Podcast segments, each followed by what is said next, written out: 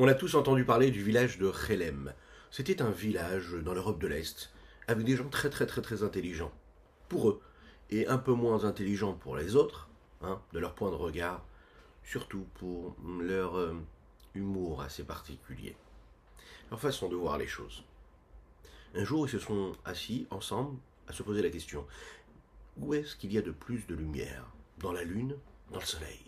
Qu'est-ce qui éclaire le plus? Ils ont réfléchi pendant de longues, longues journées quand ils sont arrivés à la conclusion que la Lune avait plus de lumière que le Soleil. Pourquoi? Eh bien, parce que le Soleil éclaire pendant la journée et la Lune pendant le soir, la nuit. Il n'y a pas dans l'obscurité, il n'y a pas de lumière. Donc la Lune a beaucoup plus de force et d'intensité puisqu'elle éclaire l'obscurité. Vous l'avez compris. Eux ne se sont pas dit que peut-être euh, que la lumière qu'il y avait pendant la journée, là où il y avait le Soleil, elle venait justement du Soleil. Et que la Lune, elle, la lumière qu'elle avait, c'était celle qui venait, elle, du soleil. Ça dépend où on se place dans la vie. Placez-vous au bon endroit. Boker Tov les Koulam, bonjour à toutes et à tous, je suis infiniment heureux de vous retrouver en cette magnifique matinée que Dieu nous offre sur la terre. J'espère que vous allez bien, j'espère que vous allez passer une bonne journée, et j'espère surtout que vous allez passer un bon Shabbat de Gimel Tammuz, la Iloula du Rabbi de Lubavitch.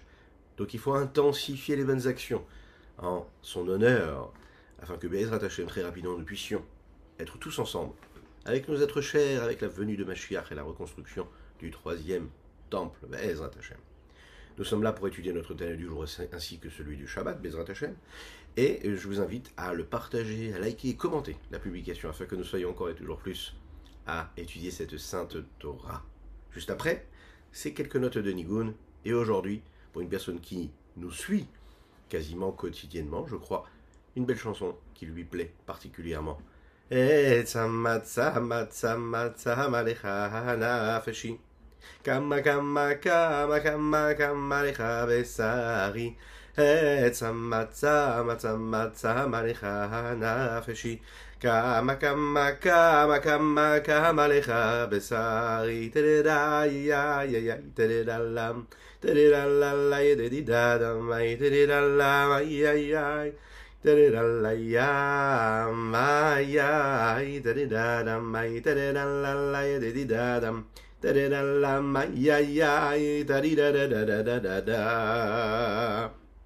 Tout dépend de là où on regarde. Nous avons expliqué jusqu'à maintenant que nous ne pouvions pas faire des louanges au Créateur, et surtout, donc, bien sûr, à Akadosh Baruch en parlant de sa sagesse, parce que sa sagesse, ça n'est pas la nôtre. Et puisque la sagesse, c'est ce qu'il y a de plus bas pour nous, hein, du point de regard d'Akadosh Baoru, dans quel sens où, quand pour nous quelque chose est intelligent et sage, pour Dieu c'est quasiment insignifiant. On n'est pas du tout dans les mêmes repères. C'est ça qu'il faut bien comprendre. Euh, le fait de savoir que quelque chose existe me permet aussi de savoir qu'elle ne peut, qu'elle peut ne pas exister. Qu'est-ce que cela veut dire? Si on réfléchit par exemple à une nourriture qui serait ni douce, ni sucrée, ni salée, ni amère, euh, ni relevée, ni aigre, ni salée. D'accord? On parle de quelque chose qui aurait, en fait, pas de goût, mais qui aurait cette capacité-là d'être mis et mélangé à n'importe quel aliment et qui pourrait lui donner une consistance. Et à chaque fois, vous allez le voir, si vous réfléchissez bien, préparer les plats de Shabbat aujourd'hui, en général, c'est un ingrédient qui est nécessaire, primordial. On appelle ça l'eau, cette bénédiction que Dieu nous a donnée. Il faut de l'eau partout, quasiment dans tout ce que l'on va faire cuire. Dans chaque aliment, il faut de l'eau. Cette eau-là va lui donner quelque chose de particulier lorsqu'on va y ajouter donc un peu de, un peu de, de sucré ou un peu de salé, un peu de, d'aigre doux parfois, un peu d'amertume, un peu de, de, piquant. Chaque chose que l'on va rajouter, chaque ingrédient qu'on va rajouter à cette eau-là, que l'on va mettre dans chaque aliment, va nous permettre de lui donner une autre idée, quelque chose d'autre. C'est la raison pour laquelle c'est ce qui nous permet hein, de créer quelque chose. Maintenant, qu'est-ce qui est très très important de savoir? C'est que cette chose-là, elle pourrait en fait ne pas avoir de personnalité. Mais parce que je la mélange à autre chose, alors je suis capable de donner une personnalité particulière à cet élément initial euh, qui m'intéressait. Mais il fallait absolument que j'ai cette eau-là qui était nécessaire. Dans la sagesse, il y a une notion de sagesse qui peut être standard, qui n'a pas, qui, qui pas de particularité, qui n'a pas, qui est juste là parce qu'elle est utilisée comme un outil global, pas précis, l'intelligence. Et par exemple, quand je veux le décrire, je ne vais pas particulièrement le décrire en donnant une résonance particulière à cet événement intelligent que j'aimerais décrire, ou bien à cette idée intellectuelle qui a pu euh, refléter comme quelque chose vraiment de très très particulier, très particulièrement intelligent, de très profond. Euh, mais il y a également la possibilité d'en parler avec euh, quelque chose de beaucoup plus, on va dire, neutre. Et il y a des fois où l'intelligence, pardon, elle est flagrante. Où je vois qu'il y a quelque chose d'intelligent qui a été dit. Ça n'a pas juste été utilisé comme un moyen d'explication d'une telle ou telle notion. Ok? Pas besoin de parler d'intelligence lorsque je vais euh, décrire euh, quelles sont les étapes qui me permettraient d'arriver de tel endroit à tel endroit en partant de tel endroit. Par contre, lorsque je vais expliquer une notion intellectuelle, philosophique, Là, on va voir que l'intelligence, ça va avoir une, place très très particulière. Ça dépend comment est-ce qu'elle peut être utilisée. Euh, regardons dans les mots ce que le Tania nous dit aujourd'hui, et on va développer ce sujet-là juste après. Nous sommes exactement à Rak les Nivraim, les créatures, elles n'ont pas la possibilité de ressentir, de saisir uniquement ce qui vient à partir de l'enchaînement des différentes étapes de la chorma, de la sagesse de l'intelligence. C'est le commencement de tout. Les madrigat asiya hashefela, ce qui nous amène vers le niveau de l'action. Hein. C'est la raison pour laquelle nous disons que les kachadou obrim chez les gabé akadosh bohu nechechevet madrigat achorma ke madrigat asiya mamash. Pour akadosh le niveau de chorma c'est considéré en réalité pour lui comme un acte, quelque chose de physique, une action, comme l'action qui arrive au bout de la chaîne de ce cheminement, qui est le cheminement qui euh, s'opère chez un homme normal, à savoir, nous l'avons dit, les cinq étapes, la sagesse, le, désir, le sentiment, la pensée, la parole et l'action ensuite. Chaque de Jborou, c'est pareil en fait, c'est la même chose. Deinu Lomar Shuram Venisaven Alailou, Rav Meod Meod, Madrigat Achorma, Akadosh Baruch est bien plus élevé que le niveau même de ce que nous pouvons appeler le niveau de la Chorma. Il dépasse tout en réalité. Echaim, Echaim.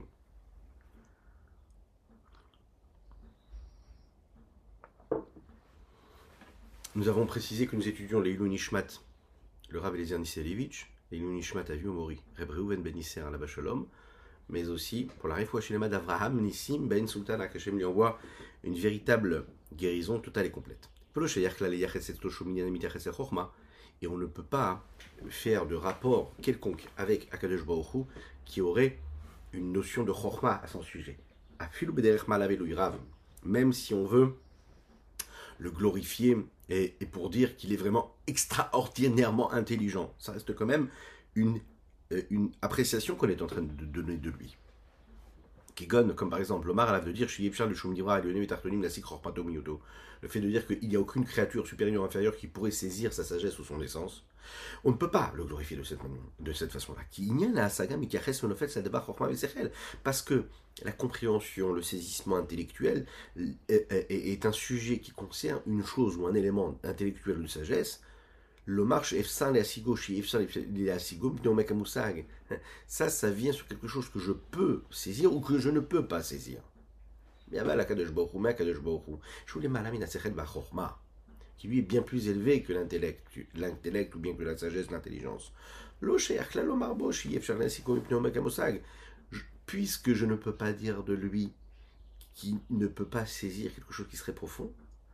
alors je ne peux pas dire aussi qu'il peut saisir quelque chose qui est profond. Je me distingue en réussissant quelque chose quand j'ai la possibilité de ne pas le réussir. Mais dès l'instant où Akadosh lui, ne peut pas se distinguer dans le fait qu'il ne puisse pas faire quelque chose, puisqu'il peut tout faire. Donc je ne peux pas le glorifier en disant tu peux faire quelque chose, et qu'il peut faire quelque chose. Véomer Alaf chez Yefchar Asigo, celui qui dit que lui, Yefchar Asigo, C'est un petit peu comme si qui disait, enfin qui ne peut pas le saisir, ou qui Omer Alezo Rama c'est comme si qui parlait d'une- d'un sujet très très intelligent, très profond, très élevé, chez Ifshar Lema Shesha Bayadim Pneomek Amusag. Et de dire, je n'ai pas la possibilité de le saisir, de saisir ce sujet-là par mes mains, parce que c'est trop profond. Chez Kolachomea et Tzachaklo, tout ce qui entendra ça, il rira à ses propos. De ses propos. Pourquoi? Parce que les fichiers rouges à Michouche, le sens même du toucher,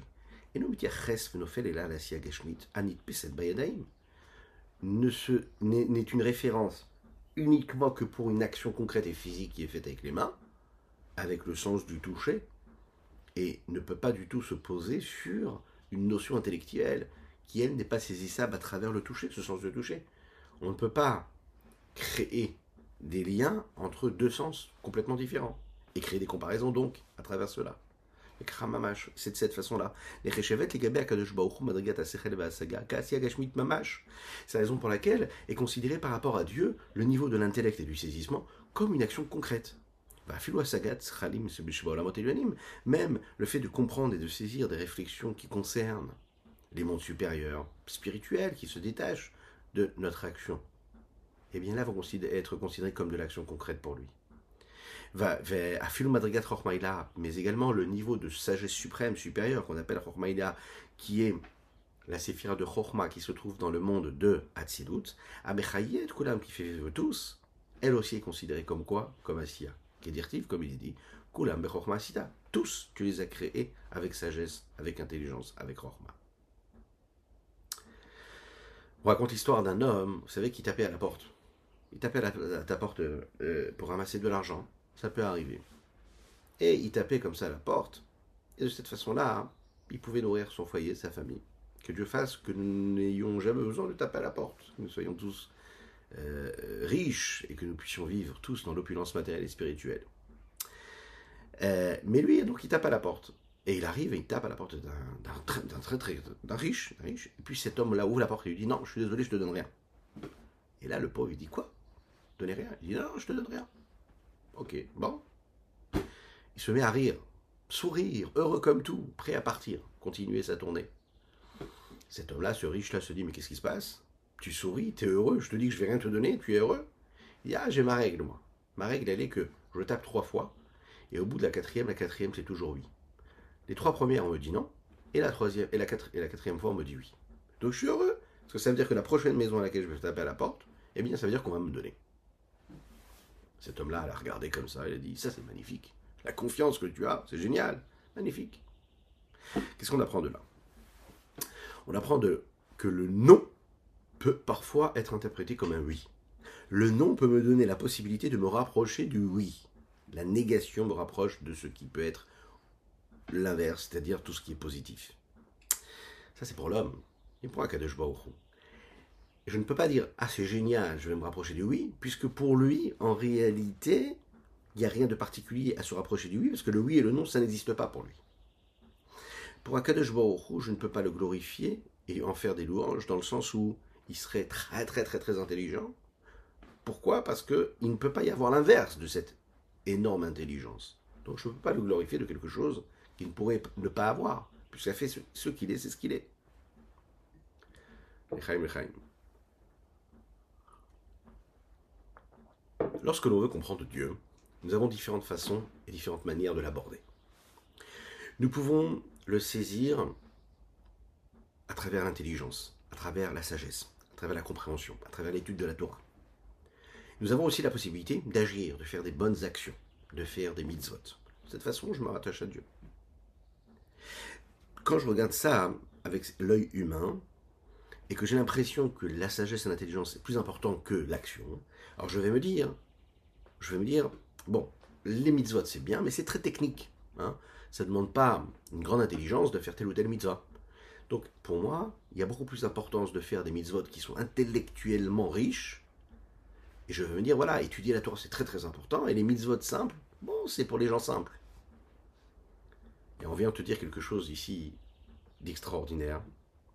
Dis que c'est une approche qui ne correspond pas à ce que Dieu attend de nous. Kulam ashita. Dieu, il les a tous faits avec la sagesse. Ce qui veut dire que l'action concrète Et la sagesse, c'est la même chose. Ça veut dire que quand je veux saisir Dieu, mieux que de l'étudier, il faut le faire. Quand j'agis, quand je fais une mitzvah, je suis en train de saisir Dieu à 100%. Ce qui veut dire que comprendre Dieu à travers une idée intellectuelle ou faire une mitzvah, ça me rapproche d'Akadosh Baruch de la même manière. Il y a un moment où Dieu me dit là, il faut que tu étudies la Torah. Et là, il me dit, il faut que tu fasses. Mais au moment où tu fais, c'est pas moins important que le moment où tu es en train d'étudier. Au moment où tu es en train d'étudier, c'est pas moins important que le moment où tu es en train de faire et qui te paraît comme un, acte technique qui pourrait te paraître, allez, banal, insignifiant, qui n'a pas autant de valeur que si par exemple tu étudiais la Torah pendant des heures. Quelle est maintenant cette source-là de sagesse? D'où vient cette, force de sagesse? D'un côté, nous disons qu'un de joie au lui, il est simple dans le sens où il n'est pas descriptible en fonction d'une telle ou telle qualité ou d'une telle ou telle mesure ou limite. C'est-à-dire que si je veux définir Dieu en tant que telle ou telle chose, lui donner tel ou tel trait de caractère ou telle ou telle vertu, ben je suis en train de le limiter, parce que par définition, dès l'instant où je lui donne une description, c'est-à-dire que je le limite, la seule description que je peux donner est unique à Kadosh Baruch c'est qu'il est Hakadosh Baruch qu'il est Dieu. Et c'est quoi Hakadosh Baruch On a développé ensemble la notion de Kadosh Mouvdal, ce qui est saint et séparé. Nous rentrons dans Shabbat. Le jour du Shabbat nous sépare des jours de la semaine. Nous allons vivre de la Kedusha, notre, nos pensées, nos paroles, nos actions vont être saintes. Il ne faut pas penser à quelque chose de profane. La sainteté, c'est ce qui me sépare du reste. Akadosh Baruch il est séparé de toute distinction, de tout trait de caractère, de toute vertu. Dans cet esprit-là, chez l'homme, par exemple, la sagesse, c'est sa qualité la plus élevée. D'accord? L'action, nous l'avons dit, c'est ce qui est le plus bas. La description que nous en donnons, à savoir que le sage, lui, crée chez l'homme quelque chose de particulièrement élevé et qui le distingue à travers son intelligence et sa sagesse, chez le Créateur, ça va être quelque chose de tout à fait bas. La description qu'on peut en donner, par exemple, du Créateur, de Dieu, comme étant sage, intelligent, c'est un mépris quelque part. C'est un mépris parce que Dieu ne peut pas être décrit par, par rapport à sa qualité de sagesse. Et c'est ce qui va se passer également pour toutes les autres vertus. Quand on parle de Dieu et qu'on dit qu'il est miséricordieux, quand on dit que Dieu est bon, quand on dit que Dieu est rigoureux, c'est une façon de le limiter. Maintenant, pourquoi est-ce que Dieu est appelé Chacham, sage? Alors dans ces cas-là Il ne faut pas le décrire. Ce serait interdit de donner des descriptions et de dire Dieu est miséricordieux. Dieu est bon, Dieu est rigoureux. pourquoi est-ce qu'on en donne ces descriptions? Alors le Rabbi Zalman ici va nous expliquer dans cette dernière partie du chapitre qu'on l'appelle Chacham parce qu'il est la source même unique de l'intelligence. Il est cette source-là de toutes les vertus divines, et toutes ces vertus-là viennent de Dieu. En tant qu'homme, on n'a pas la possibilité de rencontrer Dieu dans ce qu'il a d'infini, dans son essence réelle. La seule façon que nous avons de le connaître et de se rapprocher de lui, c'est à travers et par l'intermédiaire des dix séphirotes. Ces dix séphirotes-là, qui se trouvent dans le monde d'Atsilut, elles, que ce soit à partir de Chochma jusqu'à la dernière Malchut, c'est l'expression du dévoilement de Dieu. Et puisque ces vertus-là et ces séphirotes-là, elles viennent vers nous à travers l'enchaînement des différents mondes, alors c'est la raison pour laquelle on peut se permettre de donner des descriptions à Akadosh à Dieu, et parler de la chorma, ou parler de la miséricorde, parler du chesed, parler de la gvura. En fait, l'idée c'est quoi? C'est que je suis en train de parler du chemin que je peux euh, euh, emprunter pour me rapprocher de telle ou telle facette de Dieu. Même si, bien sûr, je ne me rapproche que de la source de cette facette-là, et que Akadosh Baruch lui, il est au-dessus même de cette source-là. De manière plus globale, il est dit comme ça par le Tzemar Tzedek expliqué que quand nous glorifions Akadosh Baruch le Créateur, eh bien, bien sûr que Dieu, le Créateur, n'a pas besoin de ses louanges. Et nous n'avons même pas, nous, la possibilité de lui faire des louanges. Le but de ces louanges de ces, et, de tout ce que nous lui disons, c'est de demander à Dieu de se dévoiler à nous à travers ces différentes vertus. Autrement dit, on a besoin de ces vertus. On a besoin de l'expression de ce qu'il est dans nos limites à nous, puisque nous sommes des créatures limitées, qui sommes dotés, nous, de toutes ces de ces, différents euh, traits de caractère. Et nous vivons à travers cela. Nous avons besoin de sa bonté. Nous avons besoin de sa miséricorde. Nous avons besoin de l'intelligence, de la sagesse. En réalité, quand nous parlons de Dieu en tant que chacham, que sage, en fait, on est en train de réveiller la source d'énergie, la source de vitalité, de l'intelligence, ou de la bonté, ou de la rigueur, et de demander à Dieu de se révéler, de se dévoiler à nous à travers tel ou tel séphira, à travers tel ou tel trait de caractère. Dieu n'en a pas besoin, mais nous, nous en avons besoin. Nous avons besoin des 13 attributs de miséricorde. Hachem, Hachem, Kel, Rachom, Bechanoun, etc. Le but, c'est pas de définir Dieu et de dire que Dieu, il est ces 13 vertus de miséricorde, de demander à Dieu qui se dévoile à travers cela et de nous sauver. Et de faire en sorte que Dieu, qui aurait pu, euh, par son système, par ce qui a été décidé, nous juger à travers une vertu de digne, de rigueur, on lui dit non, Akadosh Baruch s'il te plaît Dieu, juge-nous l'ifnim mishuratadin. Allez, au-dessus de cette ligne-là du, du, jugement. Allez, dépasse cette ligne de jugement. Juge-nous avec miséricorde et non pas avec la rigueur. Donc on fait appel à quelque chose d'autre. Mais pour nous, pas parce qu'en fait on est en train de le décrire de manière différente. Dieu est infini. Il est bien plus élevé que toute distinction, nous l'avons dit. Ce que dit ici le Tanya, c'est donc qu'il faut aller chercher à la source de cette intelligence.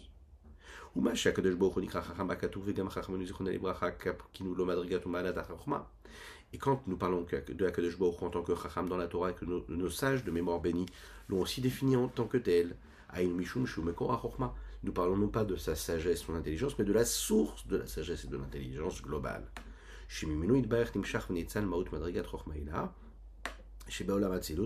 Que de l'infini du, du Saint béni soit-il là, descend et se révèle se dévoile le niveau de la sagesse et l'intelligence suprême qui se trouve dans le monde d'Atsilut, mais c'est ce qui va se passer aussi pour les autres séphirotes. Quand nous parlons de Rachum, quand on dit que Dieu est chassid, dans le sens où nous disons en fait que c'est la source de la miséricorde, la source de la pitié, la source de la bonté. Et la même chose, et la même chose pour les autres vertus qui viennent tous de Dieu lui-même, Saint béni soit-il.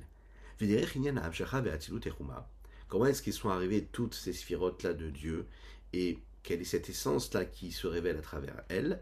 Yadwala maskilim, c'est connu pour les maskilim, c'est-à-dire ceux qui sont des, des, personnes qui ont la capacité de compréhension et de saisissement réel de ces notions-là, euh, kabbalistiques, qui sont assez poussées. Vous savez, qu'il euh, il vivait il y avait en fait son petit-fils qui vivait, qui a grandi dans sa maison, l'auteur du Tanya. Et nous, en avons parlé tout à l'heure en rappelant le Derech Mitzotera qui a été écrit par le Tzemar Tzedek, le petit-fils de Rabbi. quand il était enfant, le petit-fils, le Tzemar Tzedek, euh, il, a, il, est, il, est, il était près de son grand-père et il a tiré sa barbe. Il a tiré sa barbe et puis il a dit Grand-père, grand-père, papy, papy. Alors le Marzaken a répondu à cet enfant-là, il lui a dit Il est où? Il est où, papy Où est-ce qu'il est? Où est-ce qu'il se trouve? Où est-ce qu'il se trouve, grand-père? Est-ce que grand-père, c'est la barbe? Ou ça, c'est la barbe de grand-père? Est-ce que c'est lui? Ou est-ce que c'est seulement la barbe de grand-père? Alors l'enfant, il a tout de suite regardé son grand-père, et il a regardé son front, et il a montré son front du doigt, il a dit Non, ça, c'est grand-père. Alors son grand-père, le rabbi Zalman, lui a dit Mais non, mais ça c'est pas grand-père, ça c'est le front de grand-père. Et c'est un petit peu comme ça, de cette façon-là, il a montré chaque membre du corps en disant Non, ça c'est pas lui, c'est la main de grand-père, etc., etc. L'enfant est descendu des bras de son grand-père et il est parti s'amuser avec ses amis. D'un coup, Mourazaken a entendu comme ça le cri d'un enfant. Et d'un coup, il a dit Voilà, j'ai compris. En fait, il a compris que son grand-père, ce n'est pas juste le front, ce n'est pas juste la main, ce n'est pas juste un autre membre du corps ou sa sagesse, c'est tout. C'est tout. Alors oui, tout se définit à travers les différents membres du corps, mais c'est tout. On peut comprendre qu'en réalité, quand nous parlons d'Akadosh Baruch les différentes vertus d'Akadosh de Dieu, à savoir ce qu'on parle, ce qu'on dit de Dieu. Il est miséricordieux, il est sage, il est intelligent, il est patient, il est conciliant. Bah, ce n'est que des vertus qui viennent de Dieu. Mais est-ce que c'est Dieu? Non, c'est pas Dieu. C'est Dieu qui est la source de toutes ces vertus, dans son essence et dans son infini. Est-ce qu'il y a maintenant un lien direct avec cette sagesse et Dieu, puisqu'il en est la source Rabbi Zalman va nous dire hein, ici que, en rappelant hein, une discussion qu'il y a entre le Rambam Maïmonide et le Maharal, et cette discussion, on va la voir tout de suite. Et on va voir dans les mots ce que le Rabbi Salman nous dit ici dans les notes de la Haggadah. Le Rambam écrit dans son livre, Mishneh Torah, que le créateur, c'est un créateur qui est unique et qui n'est pas du tout euh, un assemblage de différents éléments. D'un autre côté, nous savons que le créateur, il a une forme d'intelligence, il a la chorma, il sait, il surveille, il sait tout ce qui se passe sur Terre. A priori, la sagesse du créateur de Dieu, elle, elle apporte quelque chose de plus au créateur. Il y a quoi? Il y a lui et il y a sa chorma et sa sagesse. Un petit peu comme un homme normal, dont l'intelligence et la sagesse apportent quelque chose de plus à ce qu'il est lui. C'est la raison pour laquelle dans la sagesse de l'homme, on peut voir des différences en fonction de l'évolution, de ce qu'il va apprendre et évoluer dans sa réflexion, et au fur et à mesure des années. Avant il savait, maintenant il sait plus. Euh, lorsque ce que l'homme lui-même ne change pas, c'est sa sagesse qui change. Pardon. Si le Créateur avait une chorma, alors comment est-ce qu'on pourrait dire qu'il serait unique? C'est la raison pour laquelle le Rambam, Maïmonide, nous dit que la chorma d'Akadosh la sagesse et l'intelligence du Créateur, elle est différente de la sagesse de l'homme. Chez le Créateur, lui et sa chorma, c'est une seule chose. C'est la raison pour laquelle nous n'avons pas du tout la possibilité d'être comme lui il est, puisque lui il est la connaissance, il est ce qui sait, qui est su, et il est aussi celui qui connaît, hein, comme nous l'avons dit dans Ilchot Yesodé à Torah. Et, et, vient 400 années après cela, arrive le Maral de Prague. Et on sait que l'Admorazaken, Rabbi Zalman, était un des descendants du Maral de Prague. Et lui, il va dire complètement l'inverse de Rambam, du Maïmonide, de Maïmonide. Et Maral de Prague, il dit comme ça si on dit que Akadosh Baruch le créateur, et que c'est une seule chose, de cette façon-là, on est en train de limiter le Dieu à quelque chose. Cela voudrait dire que quoi?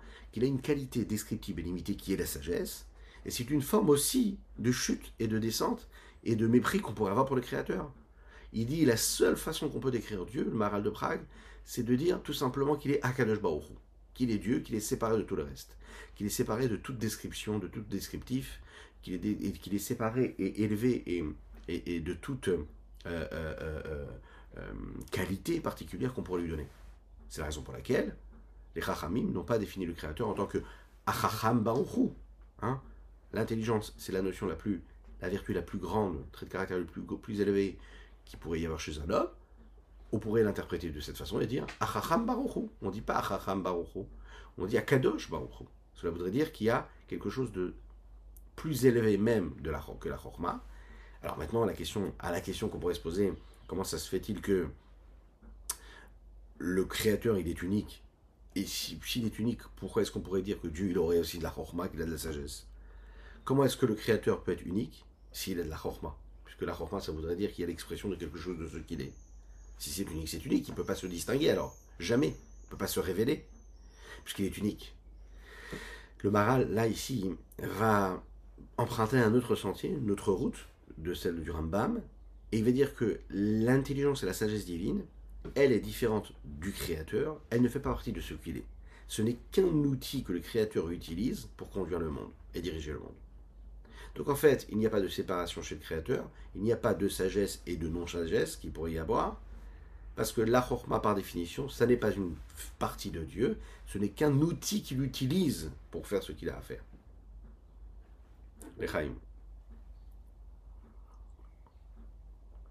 Le Maral de Prague nous dit donc que Hakadosh Baruch Dieu, il est au-dessus de tout.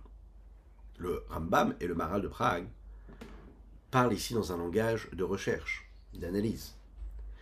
Maintenant, si on regarde ce qu'ils ont dit dans les mots, dans le langage de la Kabbalah, dans la Kabbalah est expliqué qu'il y a un processus d'évolution qui a eu lieu à savoir le Seder Ishtal Shelut, l'ordre de l'enchaînement des différents mondes, et comment est-ce que la lumière de l'infini Saint béni soit-il, petit à petit, s'est adapté, s'est restreinte, s'est voilé, pour donner naissance à une énergie qui vient à travers les dix séphirotes bien définis, et à travers les différentes étapes qu'il y a, il y a la lumière de l'infini du Saint béni soit-il, qui, elle, avant d'être euh, d'être passée par ce Timsum, ces différents Timsumim-là, elle n'avait pas de descriptif, de description, elle n'avait pas de mesure, elle n'avait pas de caractère particulier.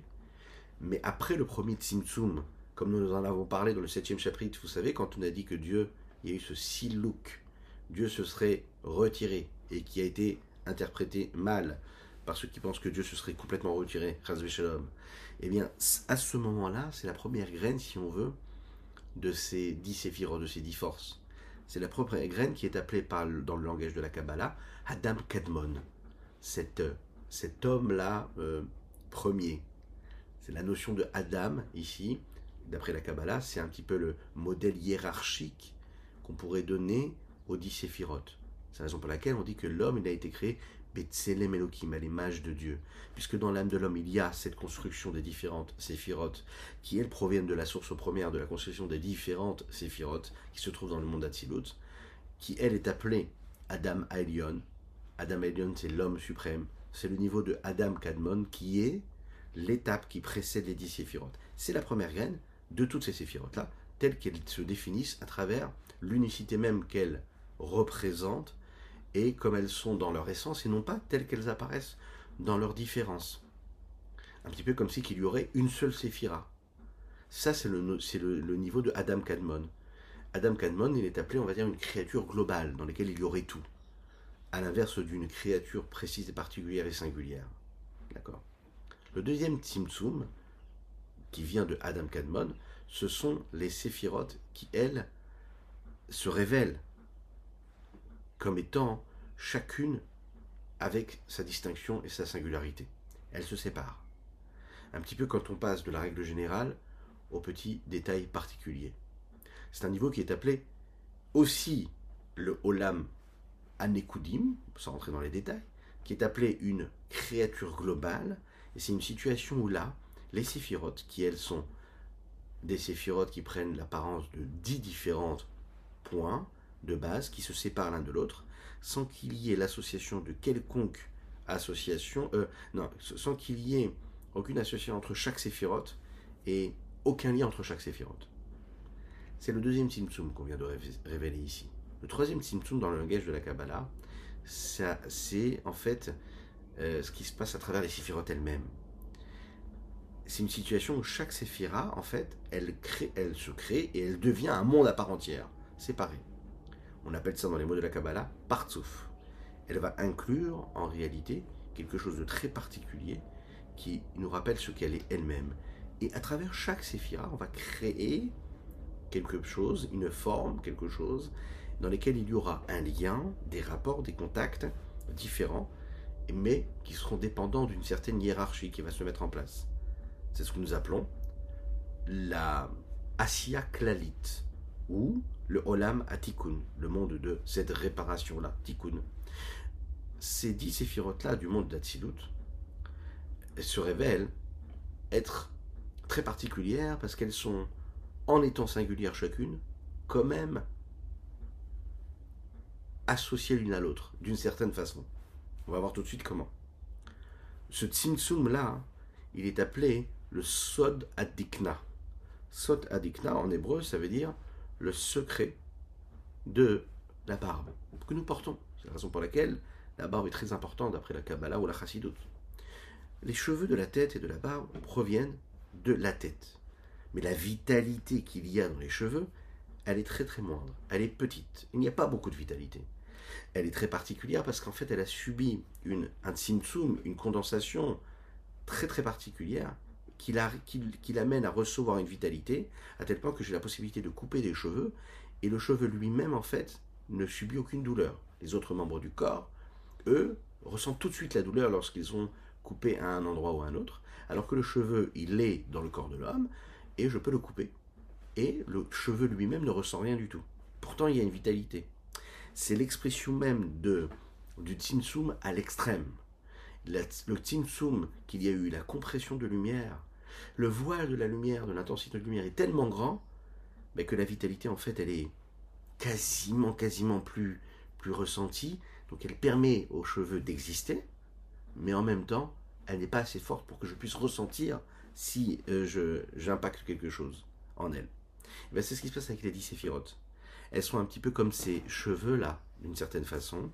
Elles sont dix séphirotes qui ont besoin de subir un tzimtzum drastique qui va en fait nous permettre de les identifier en conséquence finale comme étant la lumière de l'infini du Saint béni soit-il, mais qui va se révéler à travers des différentes séphirotes. En fait, l'essence même de toutes ces Tzimtzumim-là, c'est l'idée de faire rentrer de la lumière de l'infini du Saint béni soit-il dans les réceptacles. C'est le Lamatikun, la lumière de l'infini, de Dieu, qui est élevée, qui est au-dessus de toute distinction. Elle, va rentrer dans les Kélim, les réceptacles, les dix séphirotes, qui elles sont limitées. Maintenant, la lumière ne peut pas rentrer et s'exprimer de manière directe, puisqu'il y a un fossé énorme entre l'intensité de l'infini du Saint béni soit-il et ce que sont ces réceptacles-là. La raison pour laquelle c'est impossible, parce que la lumière elle est tellement grande que les réceptacles pourraient disparaître face à cette lumière, brûlés quoi par cette intensité de lumière. C'est la raison pour laquelle il va y avoir ce tsum, cette compression, cette condensation de lumière, euh, pour permettre en fait une situation où la lumière divine va pouvoir s'exprimer à travers les dix séphirotes. Chacune selon ce qu'elle est. La chorma dans ce qu'elle est, Bina dans ce qu'elle est, Gvura, Tiferet, etc. Tiferet, etc. Regardons dans les mots ce que dit le Rabbi Zalman. Le secret même du principe des Tzimtzum dans la lumière de l'infini. Les Tzimtzum Adam Kadmon, dont nous avons fait référence ici. La première pensée qui inclut tout le système de l'ordre de l'enchaînement du Seder Shelut. Vesod Adikna. Et le secret même du Tzimtzum qui correspond aux cheveux ou au poil de la barbe, qui représente une forme de Tzimtzum. Le but des Tzimtzumim, c'est quoi? C'est de compresser et de voiler la lumière qui s'habille dans les réceptacles des dix. Veine. Après que cette lumière, la de l'infini, soit bien dans Chorma, Binadat, etc. Azai, Az, Shayach, Lomar, Mashakatu, Aramam, Wayodev, Amadav, Wayodea, Vidiatasmo, Vichule. Là, à ce moment-là, on peut dire que Dieu, il est ce qui sait, il est la connaissance même, il est celui qui est connu. Et tout en, tout en sachant tout ça, il est, il est la créature et il est la connaissance de la créature tout en même temps, et qu'il n'y a pas de décalage entre tout cela. Pourquoi? Parce que les parce que le niveau des réceptacles ici du monde d'Atsilut deviennent l'âme et la vitalité qui va être présent dans le monde qui est juste en bas, celui d'Atsilut, le monde de Bria. Et ensuite dans le monde de Yetzira, et ensuite dans le monde de Asiya, ou le et à travers tout ce qu'il y a dans ces différents mondes. Maintenant, sans qu'il y ait cette capacité-là d'adaptation cet habillement et ce tzimtzum là qui va être nécessaire pour cette lumière. Je ne pourrais pas dire que Dieu est celui qui sait et il est la connaissance elle-même. Il n'est pas descriptif en tant que savant, en tant que quelqu'un qui saurait et en tant que savoir. Et là, là, mala, mala, il est bien au-dessus de tout cela.